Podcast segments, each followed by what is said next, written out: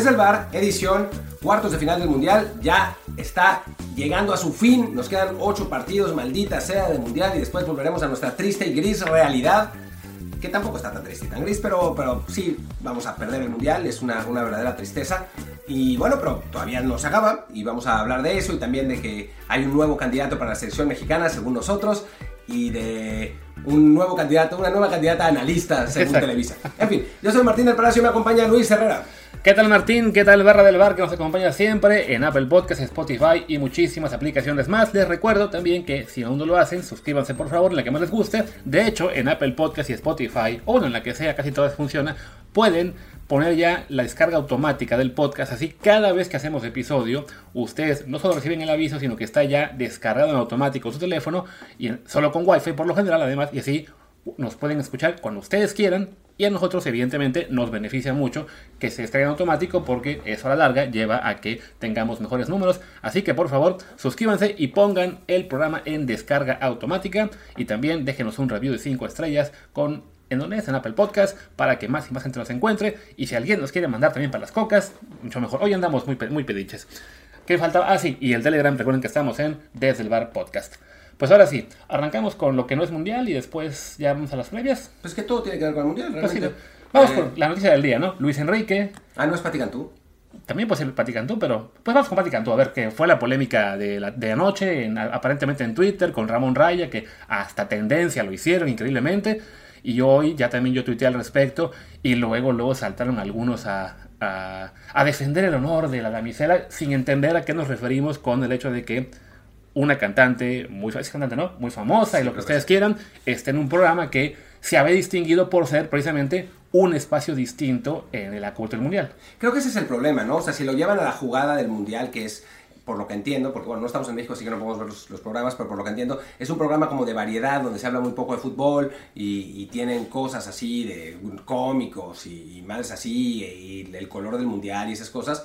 Pues ahí se entiende, ¿no? El asunto es que parecía que Televisa había creado un espacio seguro, digamos, para aquellos a los que nos gusta la táctica del fútbol, nos gusta el análisis, nos gusta que se hable de fútbol realmente. Y clavarle a una cantante que por más aficionada que sea, pues no está al mismo nivel de La Volpe, o de Jimmy Lozano, o del Arcamón, o de Camoranesi, pues sí pareció como pues un intento medio desesperado de sacarle rating. Seguramente, digo, yo conozco bien cómo funciona en, en Televisa eh, la situación con el rating, seguramente había bajado con la derrota de México, había bajado también porque salieron un par de, elementos importantes y entonces pues buscaron la manera de, volverlo a enderezar. Es típico de Televisa hacer ese tipo de cosas y yo a mí no me gusta, ¿no? Sí, vaya, o sea que para, para todo hay espacio y sí, en una cobertura mundialista por supuesto que se puede también involucrar a artistas, a escritores, a comediantes, vaya.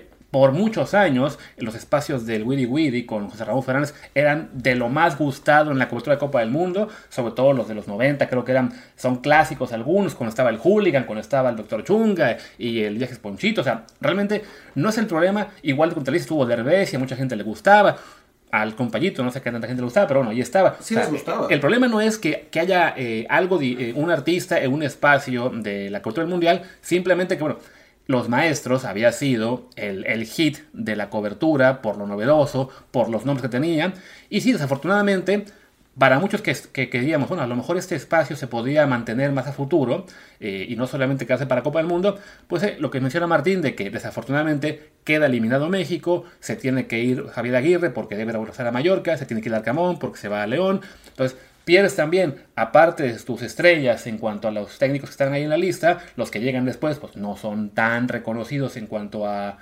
gusto del público, vamos a llamar. Claro, está el Chepo, que le fue muy bien en Liga MX y muy, muy, muy mal en la selección. Entonces es normal que se pierda interés. Y para mí, pues es una, una confirmación de que desafortunadamente ese formato, así como lo presentaron, no se va a poder mantener eh, a la larga en, lo que sea un día a día en para cubrir la liga o la Champions o incluso semanal. O sea, es muy complicado sin los técnicos disponibles, eh, los técnicos top y también sin un evento como Copa del Mundo que realmente genera un interés distinto al estar siguiendo una Champions, la temporada común y corriente, ¿no? Entonces, bueno, que el espacio siga, esperemos que sí, en cada mundial, incluso en una Euro, en una, en una Copa América, pero sí, lo que tememos es que si van a empezar a meter a Patis Cantús en este tipo de análisis, Habrá ocasiones que salga bien y que se haga viral, como lo que pasó ayer con Peláez cantando, y muchas otras en que simplemente va a ser un show más, un circo más, y habrá perdido lo que le hace único, lo que le hace valioso en esta cobertura. Sí, sin duda, ¿no? Yo no tenía ninguna esperanza de que se fuera a mantener, porque bueno, pues, dependía de los nombres, sí, la vuelve a poder seguir ahí, ¿no? De tanto en tanto, eh, pero yo, yo lo, lo, veo complicado, es que es como uno de esos productos que hacen para el Mundial que, que a todo el mundo le gustan. Pero pues sí, es un poco una lástima. También fue un día, ¿no? O sea, quién sabe qué va a seguir pasando, no creo que vayan a, a llevar a Patti Cantú la, van a, la vayan a integrar como panelista eh, constantemente. Eh, yo estaba platicando con Ramón Raya que para el, nuestro eh, programa de análisis del, del, del, fútbol mexicano, de reconstrucción del fútbol mexicano, que yo quiero que venga Guillermo Cantú. Y dije, bueno, si no está Guillermo Cantú, por lo menos que venga Patti Cantú, ¿no? Ya que estamos en el... pero, pero bueno, creo, creo, que sí, eso es un poco una lástima, ¿no? Que, que, lo hayan puesto, pero tampoco es el fin del mundo, ni del lado de los, de los eh, caballeros eh, dorados, con la armadura dorada, para ponerse a, a defender a la damisela en, en, apuros, que ni lo necesita, ni tampoco para ponernos a, a hablar de la mierda que es la televisión, la televisión mexicana. Así es, simplemente fue eso, ¿no? El comentar que ese espacio tan eh, especial que se había creado con la llegada del Mundial, bueno, pues no, no, no tiene desafortunadamente una vigencia permanente, sino es ya sea únicamente en momentos puntuales como Copa del Mundo o bien que le empiecen a meter más y más show y eso pues le va a hacer perder un poco su esencia.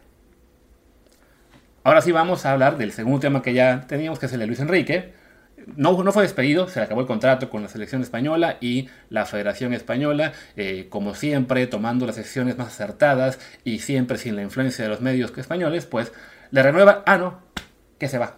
Sí, lo despidió y contrató a el que era, era su, auxiliar, ¿no? No, no, este era el que estaba en las juveniles. Luis ah. de la Fuente eh, ya tiene experiencia con la sub-19, con la sub-21. Ah, claro, fue el que, el, que, llegó a la final, ¿no? Sí. En, en la, la sub-20.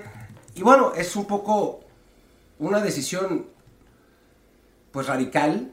Digo, Luis Enrique tuvo sus pros y sus contras y tuvo su, su polémica y su estilo y es un tipo pues muy, muy polarizante, esa es la realidad, ¿no?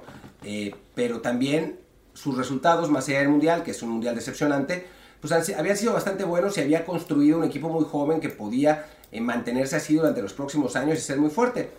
Parece ser una es una decisión precipitada, ¿no?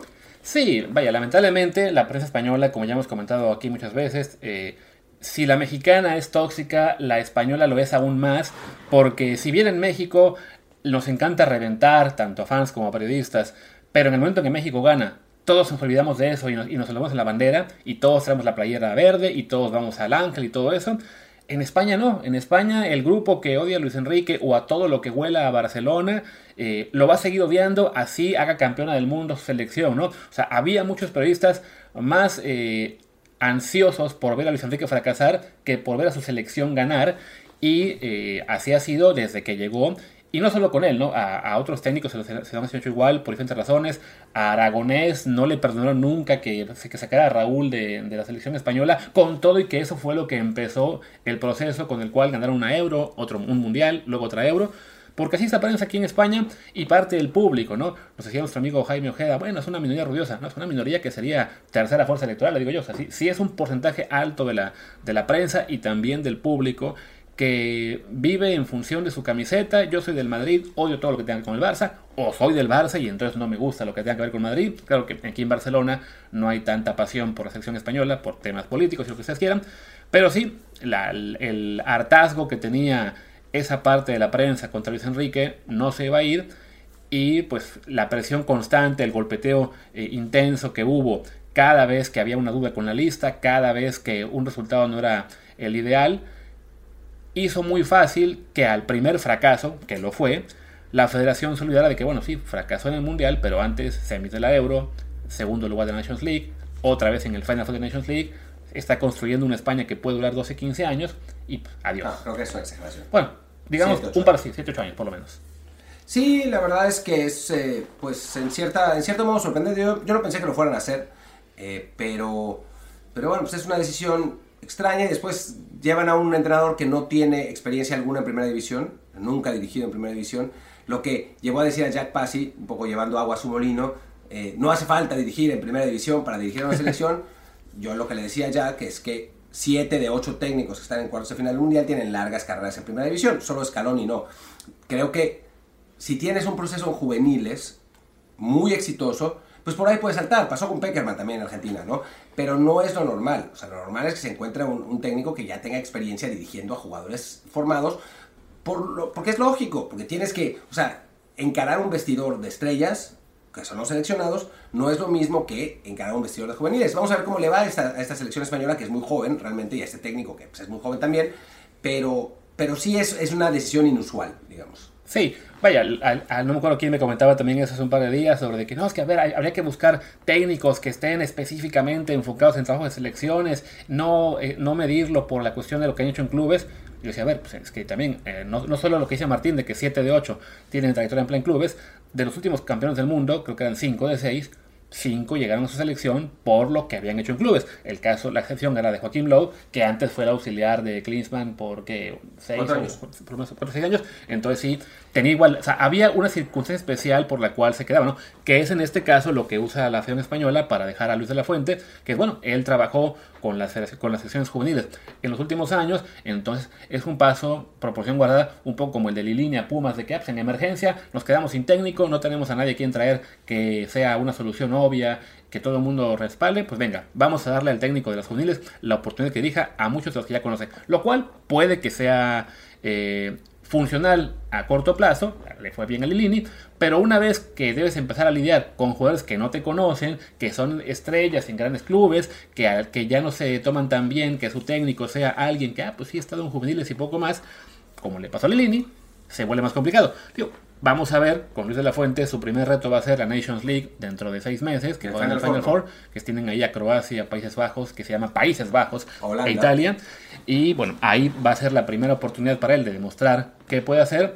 Pero sí, este, pues es una pena que el golpeteo intenso de la prensa española a un proceso que había sido en general exitoso, más allá del resultado en esta Copa del Mundo, o sea, no es un Tata Martino que lo perdió todo, sino no, fue un Luis Enrique que, que ganó, bueno, que, estuvo ahí en el, como dicen, en el top 4 en cada torneo que jugó antes, pues sí le, le echan fuera. Y porque además dice de que es que dejó fuera a muchos jugadores buenos. A ver, me pasaba también Jaime la lista, ¿no?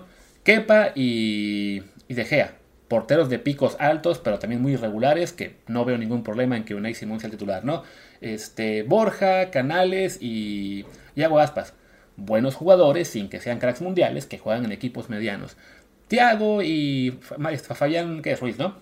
Bueno, son jugadores que están en equipos de, de mayor peso, y que ninguno de los dos es en este momento clave en ellos, no son juegos de rotación. Entonces, les puede o no gustar los nombres que llevó, pero no es que haya dejado fuera a ningún jugador este, especial de clase mundial que tiene que estar sí o sí. No, la realidad es que no. O sea, yo hubiera llevado algunos distintos. O sea, a Tiago lo hubiera llevado siempre, eh, Canales me gusta mucho, Unai Simón me parece infame, pero tampoco es que digas, no, bueno, perdió España por el portero, no, pues tampoco, ¿no? Una Simón para su penal, ¿no? Es lo que, lo que uno, un portero tiene que hacer en una serie. Después que hayan fallado los otros tres, pues es otra cosa, ¿no?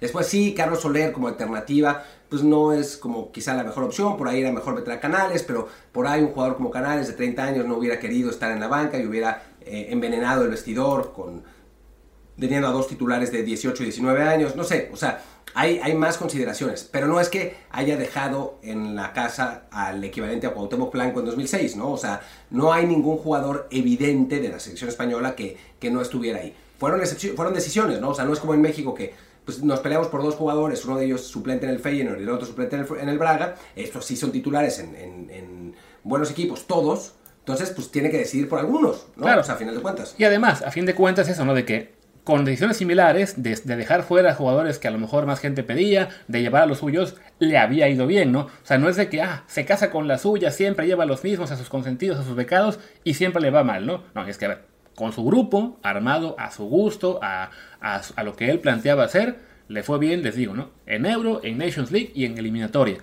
¿Qué le fue mal ahora? Bueno, pues mala suerte. Este, desafortunadamente le tocó un grupo en el cual Japón resultó ser eh, mucho más eh, rocoso de lo que muchos esperaban. Le tocó también el cruce con una Marruecos que también resultó ser eh, un equipo más fuerte de lo que la historia implica.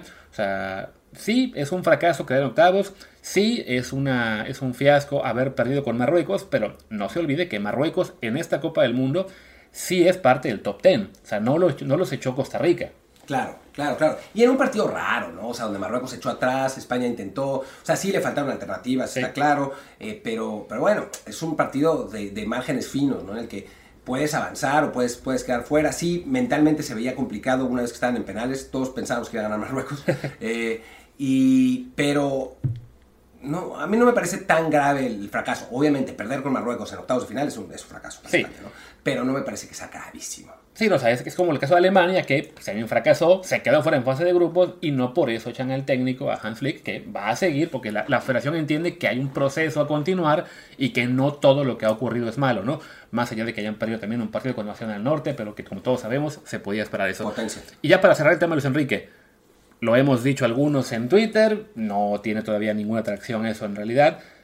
¿Lo queremos o no para la selección mexicana? Yo creo que sí, o sea, yo creo que sí. No, no soy muy fan del, del tiquetaquismo, ¿no? De, de, ir en horizontal, todos los corners cortos, desesperante. Pero sí creo que al jugador mexicano le hace falta alguien que le prenda una llama en el culo. Y Luis Enrique es el, el técnico para eso, ¿no? Estaría todo el tiempo chingando, todo el tiempo así, eh, intenso, eh, revisando lo que están haciendo los jugadores, etcétera, ¿no? Porque sí creo que el jugador mexicano necesita, por carácter, una motivación constante. Y y bueno, para eso Luis Enrique está muy bien, aunque filosóficamente yo no esté tan de acuerdo, pero sí, a diferencia de Martino, que creo que mantenía la posesión para no recibir goles, Luis Enrique mantiene la posesión para tratar de hacerlos. Y creo que sí es una diferencia filosófica importante, aunque no sea exactamente el estilo que a mí me hubiera gustado. Sí, además de que en términos de calidad del de entrenador, hay en este momento muy pocos en esa esfera de Luis Enrique o arriba de él, ¿no? Así, arriba de él, eh, Guardiola, Klopp y dos más, y en la misma esfera que él, quizá 12, ¿no? Entonces, bueno, lo, lo, decimos porque es un técnico que está en selección, que además habla español, que es un detalle extra, que hay una relación entre España y México, que de vez en cuando llega algún entrenador o jugador para acá. Ya en la práctica, sí, incluso si la federación se escucha y lo buscan, es muy poco probable que lo puedan convencer. Sí, me parece muy difícil. ¿no? O sea, él va, va, a buscar algún club. El Barcelona puede que se quede sin entrenador pronto, aunque no creo que echen a Xavi, pero pues, hay posibilidades. Algún equipo top de alguna liga va a estar y, y creo que lo va a buscar o sea, es un, un técnico ganador de Champions, ¿no? o sea, a final de cuentas, que de, llegó a la, a la, semifinal en la Euro, va a ser, va a ser difícil que, que, lo tengamos. Y habiendo hablado ya de Pati Cantú y de Luis Enrique, creo que podemos pasar al tema menos importante de hoy, que es arrancan los cuartos de final de la Copa del Mundo. Arrancan los cuartos de final de la Copa del Mundo con dos partidos. El primero, me parece que dos de los partidos más, más parejos, ¿no? Ah, no. No, no. Ah, yo pensé Uno que sí. Francia, Francia, Inglaterra en la mañana, pero No, no. no, ese es el último. Ok, Croacia-Brasil, el primero, uno de los más disparejos, si no es que el más disparejo, eh, con una selección croata que, si bien está acostumbrada a llegar a esas instancias, por lo que hizo el, el Mundial pasado, y ya en 98 alguna vez eh, también lo hizo, sí esta vez, a nivel calidad, se ve mucho más débil que Brasil, que, bueno, futbolísticamente se ha visto espectacular cuando ha decidido jugar, que no ha sido siempre, y con una gran calidad, ¿no? Sí, para Brasil, si acaso, lo que pesa un poco es de que ya el, el más las lesiones, que quedó fuera ya quien Alex Telles, quedó fuera, me falta uno. Eran dos que estaban lesionados ya para todo el mundial, ahora mismo. Ah, sí, eh, ah, Sí. eh, Gabriel Jesús. Exacto. Pero Que no, que no, no son jugadores clave, simplemente es, es ir perdiendo un poco ahí de profundidad de banquillo. También, bueno, el caso de la maldición del gato, que como sabemos, no puedes molestar a un gato y aventarlo ahí al, a, los, a los reporteros sin que te pese eso más adelante. No, ya fuera de broma, ahí fue un detalle muy curioso que pasó en las redes estos días. Eh, sí, Brasil llega como amplísimo favorito tras haberle pasado por encima a, a Corea del Sur con mucha facilidad. Croacia batalló bastante para, para vencer a Japón en, en favor de Croacia juega, evidentemente, la veteranía, que muchos de ellos saben lo que fue ya avanzar en penales, penales y tiempo extra en la Copa del Mundo pasada. Entonces está- están muy curtidos. Tienes a un Modric que ha sido campeón de Champions 14 veces. Tienes a un Ko- Kovacic que ahora mismo está en un momento eh, brutal. O sea, sí es, es un equipo peligroso, pero no debería ser suficiente para, para ganarle a Brasil, como no le fue, por ejemplo, hace cuatro años ante Francia, que después de haber superado mil vicisitudes, llega a Francia y también dice, ok, hasta aquí, muy metido que hasta la final, pero soy mejor que tú y te, voy a, te lo demuestro. Brasil creo que está más o menos en ese desequilibrio de Francia que, que hubo en, en aquella final. Yo también, yo también lo creo, o sea, me parece que no, no tiene mucha posibilidad. Croacia van a luchar y no, no van a ser Suiza, ¿no? o sea, no se van a comer seis, ojo que después se llevan seis, Sí. pero no creo que se vayan a comer seis, pero sí, me parece que hay, eh, bastante claramente un, favorito en este partido. No como en el otro. Ah, pero espera, el partido va por todas las televisiones posibles, Sky, TUDN, Las Estrellas, Azteca, Telegram, etc. Ahí va a estar. Al otro, vamos. No como el otro, que sí me parece un partido mucho más parejo, ¿no? O sea, sí creo que es un 50-50. Hemos hablado ya en el episodio anterior, para que lo escuchen, hablamos un poco de la diferencia entre Scaloni y Van Hal eh, también de, planteles entre, entre Holanda y Argentina, que yo considero que el argentino es mejor, Luis piensa que no, eh, y, es un partido que, digo, en Argentina se lo toman como si ya lo hubieran ganado y yo creo que va a ser mucho más complicado de lo que ellos creen. Así es. Sí, yo, creo que la lista de jugadores Evidentemente, Messi es una enorme diferencia, pero bueno, los otros días en el campo creo que ahí Holanda lleva ventaja. En, la, en el banquillo también creo que Luis Vangal eh, le lleva ventaja a Scaloni, que además, por lo que vemos, ahora se está peleando con la prensa de su país por el tema de De Paul, que está lesionado, pero no saben de qué. No, lo que pasó lo, filtran. no. Sí, eso fue lo que pasó, que lo filtraron y entonces Scaloni considera que la, prensa, en lugar de, de filtrarlo y de publicarlo, debería ser aficionada y no decir nada, ¿no? Un poco como lo que nosotros dijimos cuando, eh, digo, yo me enteré de la alineación que íbamos a jugar contra Argentina, que era una alineación sorpresa, y no lo quise decir porque me dijeron que no lo dijera, y a la hora lo dijeron Orbañanos y Gibran, ¿no? Entonces, eh, pues sí, creo que al final de cuentas, digo, cada quien interpreta la selección como, como mejor le parece. Yo sí hubiera preferido en esos casos mejor no decir y que la selección tuviera la oportunidad de ganar, pero también como periodista tienes pues el derecho absoluto de decirle a tu, a tu público lo de lo que te traste, ¿no? Claro, ahí, ahí con quien se debe enojar Scaloni es con la persona que haya filtrado a la prensa la situación real de, de, Paul, ¿no? Y bueno, ese partido sí puede ser eh, eso, ¿no? De, los más apretados de esta fase quizá el más, como dicen, ¿no? es un 50-50, ya hemos hablado también de que hay muchísima historia entre ellos, por lo que fue la semis de hace 8 años, los, los cuartos de hace 24, la final 78, en, 74, ¿fue que en, en 74 se enfrentaron ahí. En, la ronda de grupos final, ganó Holanda 4-0. Entonces, bueno, hay, hay bastante historia, eh, son, son equipos que en este momento Argentina es en teoría más favorita a ganar la Copa eh, del Mundo, pero en un partido frente a frente sí es, es muy muy parejo. De nuevo, el tema de Luis Van Gaal que le dio un repaso táctico a, a Berhalter. Con Scaloni no creemos que haya tanta diferencia, pero ojo que esta Argentina se ha visto en general, en todo su etapa invicta y lo que sea, pues beneficiada, por un lado, por lo que es el tirón que te da Messi, y también porque sus rivales en general no habían sido fuera de Brasil, ninguno de gran este, potencia, ¿no? Entonces, no es que Scaloni haya realmente demostrado que sea un técnico eh, capacitado para eh, lidiar con los contratiempos que le puedan llegar en un cuarto de final. A lo mejor lo es, simplemente no lo sabemos todavía. No lo hemos visto además contra un gran estratega, ¿no? O sea, salvo que uno considere que Teacher lo sea en la final de la Copa América, quizás un partido en el que, me parece que se, que se, definió más por corazón que por, que por pizarrón, ahora se va a enfrentar a uno de los grandes, grandísimos, de pues los últimos 30 años, ¿no? Y creo que, va a ser muy interesante. Y vamos a ver, el talento de Messi puede que lo cambie todo. O sea, eso, eso también puede ser. Pero, pero tal vez no.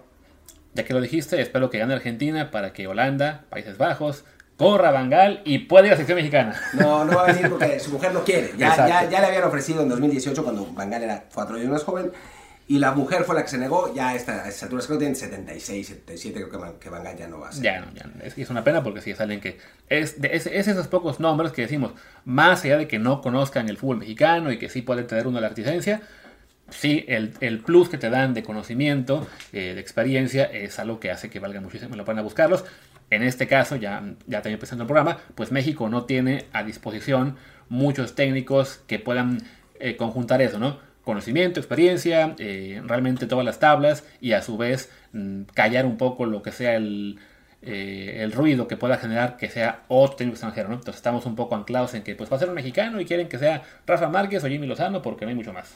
Sí, no, bueno, vamos, vamos a ver quién es. Yo, yo creo que tendría que ser el más capacitado, sea quien sea de la nacionalidad que sea, porque aún así pues no vamos a ser campeones del mundo y si su maldición es ridícula de que solamente los técnicos locales ganan títulos del mundo, pues con la pena, pero aún teniendo a Juan Camaney de entrenador no vamos a ganar el mundial. Sí, primero que se vayan a dirigir a Europa, que ganen títulos en la Champions y entonces a lo mejor sí aspiramos a que un técnico mexicano nos lleve más lejos. Pero bueno, creo que ya no queda mucho más que decir. Más. Eh, a Martín su influenza lo está haciendo beberse cada vez más débil y me da un poco de pena obligarle a seguir aquí sentado. Que de hecho lo haciendo al revés, estoy aquí obligándolo a seguir sentado, pero bueno, haremos ya.